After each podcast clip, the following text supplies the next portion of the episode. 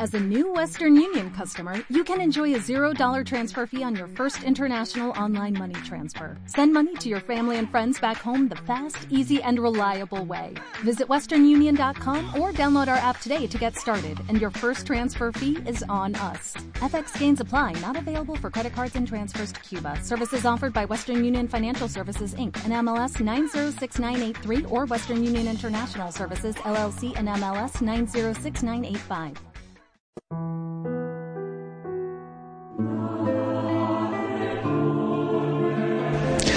En aquel tiempo Jesús y sus discípulos llegaron a la orilla del lago en la región de los Gerasenos.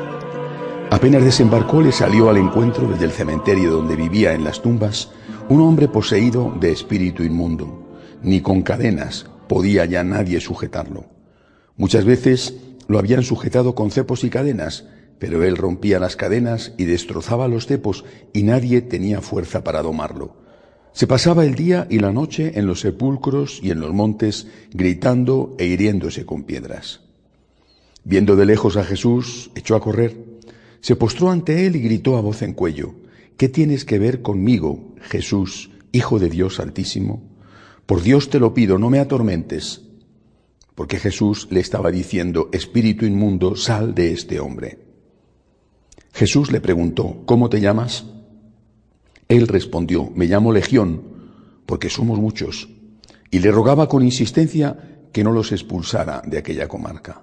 Había cerca una gran piara de cerdos ozando en la falda del monte. Los espíritus le rogaron, déjanos ir y meternos en los cerdos. Él se lo permitió. Los espíritus inmundos salieron del hombre y se metieron en los cerdos y la piara, unos dos mil, se abalanzó acantilado abajo al lago y se ahogó en el lago. Los porquerizos echaron a correr y dieron la noticia en el pueblo y en el campo. Y la gente fue a ver qué había pasado. Se acercaron a Jesús y vieron al endemoniado que había tenido la legión sentado, vestido y en su juicio. Se quedaron espantados. Los que lo habían visto les contaron lo que había pasado al endemoniado y a los cerdos. Ellos le rogaban que se marchase de su país.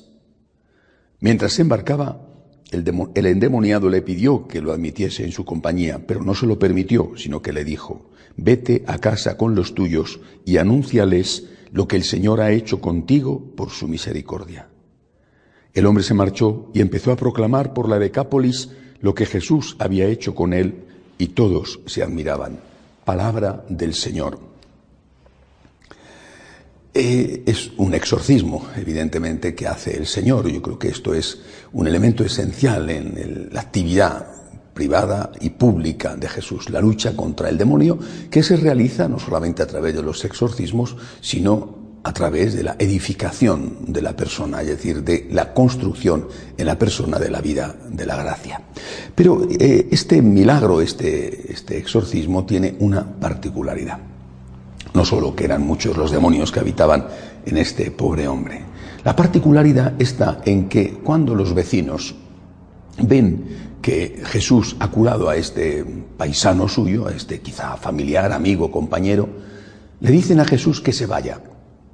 Es la primera vez que después de haber hecho un milagro, le dicen a Jesús que se marche. Lo normal es que hubieran dicho, qué alegría, nuestro compañero, nuestro vecino, nuestro familiar está sano, por cierto, yo tengo aquí a, mi mamá, tengo aquí a mi hermanito, tengo aquí a mi hijo, anda, ¿por qué no me ayudas y también le curas a él? Bueno, eso hubiera sido lo normal y lo que pasaba en todos los sitios. Pero por primera vez, después de hacer un milagro, le dicen a Jesús que se marche. ¿Por qué? Solo hay un motivo, y es bastante evidente, porque el milagro no les ha salido gratis. El milagro les ha costado nada menos que una gran piara de cerdos, dos mil cerdos. Es decir, si Jesús hace un milagro sin que a ti te cueste nada, qué bueno eres Jesús. Quédate con nosotros, Jesús. Que a gusto estamos contigo, Jesús. Pero si el Señor, para hacer ese milagro, te pide algo que a ti te cuesta, entonces mira, sabes que te digo que mejor que te vayas. Prefiero quedarme con mi enfermedad o con mis problemas antes que tener que pagar algo por ello. Yo creo que esta es la enseñanza de este milagro. El Señor hace los milagros. Pero el Señor nos necesita a nosotros. Eh, eh, yo creo que hay eh, un dicho que es en realidad el enunciado de una fórmula que después se transformaría en matemáticas. Dadme un punto de apoyo y moveré el mundo. Es el principio de la palanca y es Arquímedes el primero que lo enuncia. Dadme un punto de apoyo y moveré el mundo. Nosotros tenemos que ser el punto de apoyo. Jesús es la palanca, Jesús tiene la fuerza, pero nosotros tenemos que dar algo. Tú quieres que se acabe el hambre en el mundo. Está muy bien. ¿Y qué haces? ¿Quieres que no haya guerras? Perfecto. ¿Y qué haces? ¿Quieres que una familia se recomponga? Muy bien. ¿Y tú qué haces? Es decir, queremos muchas cosas y son muchas cosas buenas. Pero cuando nos cuesta algo, entonces le decimos a Jesús, mejor que te vayas.